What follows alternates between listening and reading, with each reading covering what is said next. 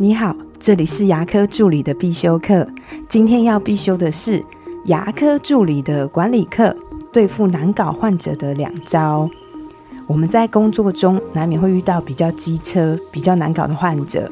那我自己常常用的就是暗号，跟你有更适合的选择这两招。我先讲暗号好了。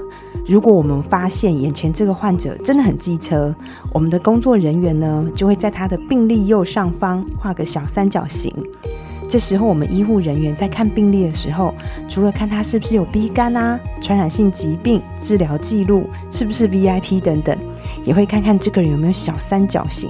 如果有的话，那大家就要特别的注意，因为这是暗号嘛，所以应该只有我们内部团队知道就好。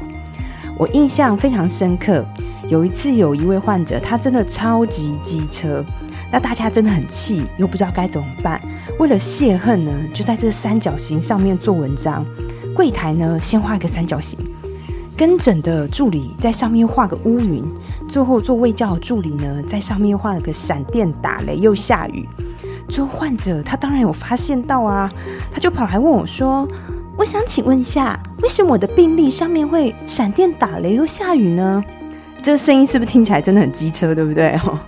这时候我就跟他讲说：“嗯嗯，这位女士你好，因为我们会记录一下当天的天气，那会看我们之后会不会天气跟到诊率有一定的影响。哦，还好那天是真的有下雨，诶，要不然我是真的掰不下去了。那另外有种患者，他是非常有自己的想法。”他甚至会要求医师要照他的方式来做治疗。我相信这时候医师们，你你应该都会很无语吧？有时候甚至会有点生气，对不对？